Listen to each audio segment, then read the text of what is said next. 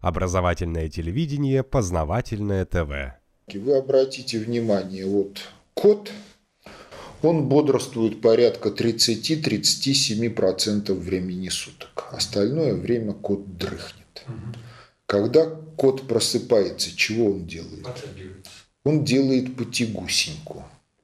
Он протягивает все мышцы и вперед, и назад, и во все стороны, и как только можно ни одной залежалой мышцы после того, как кот проснулся и сделал гусеньку, в организме нет. Что это дает? В общем, порядка 30-40% работы по перекачке крови в организме человека осуществляют скелетные мышцы. Ежели тонус мышц упал, то даже при тренированном сердце эффект тот же, что при острой сердечной недостаточности. Поэтому одно из таинств физической культуры реально это таинство управления собственным тонусом.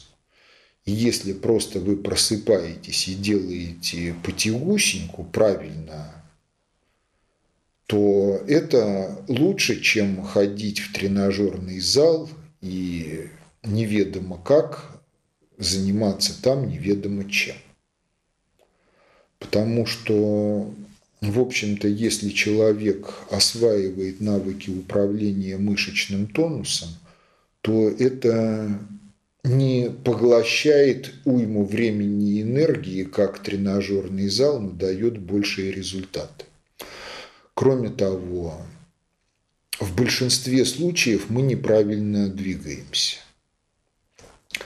То есть есть некая генетически запрограммированная грациозность движений. Вот у кошки она не нарушается. Посмотрите, вот кошка сидит, спина колесом, но никто ж не назовет кошку сутулой. Потому что это вот фаза определенное движения. А посмотрите на наших современников, на молодежь в общем-то, людей с правильной осанкой практически нету.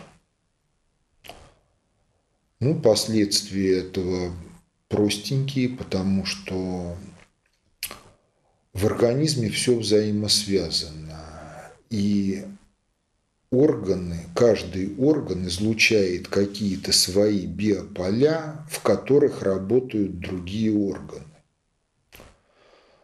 Ну, это один из вариантов сахарного диабета второго типа. Почки смещаются относительно их идеального анатомического положения вниз сантиметра на полтора-два.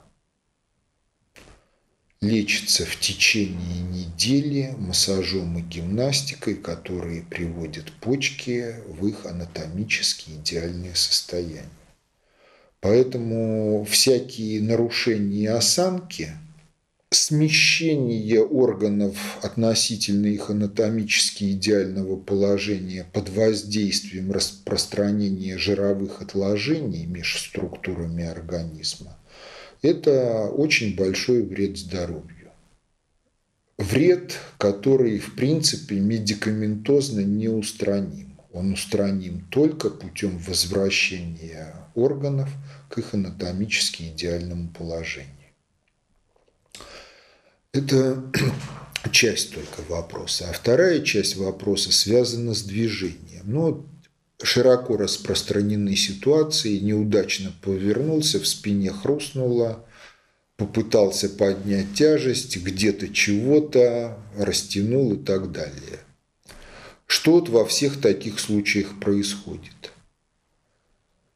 Если в терминах сопромата в каких-то точках организма, мышечной системы, в связках, в суставах, напряжение под воздействием усилий превысили те напряжения, которые являются предельными для организма.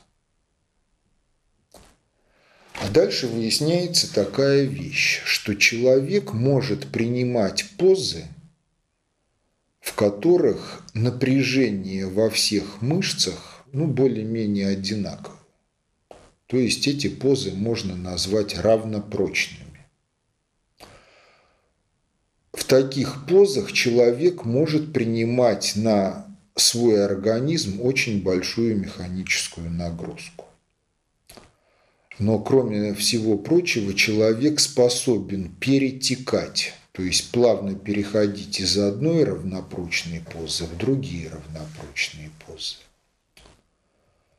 И вот пластика, в которой человек перетекает из одной равнопрочной позы в другие равнопрочные позы, она близка к той генетически запрограммированной грациозности движения, которая подавляется нашей культурой.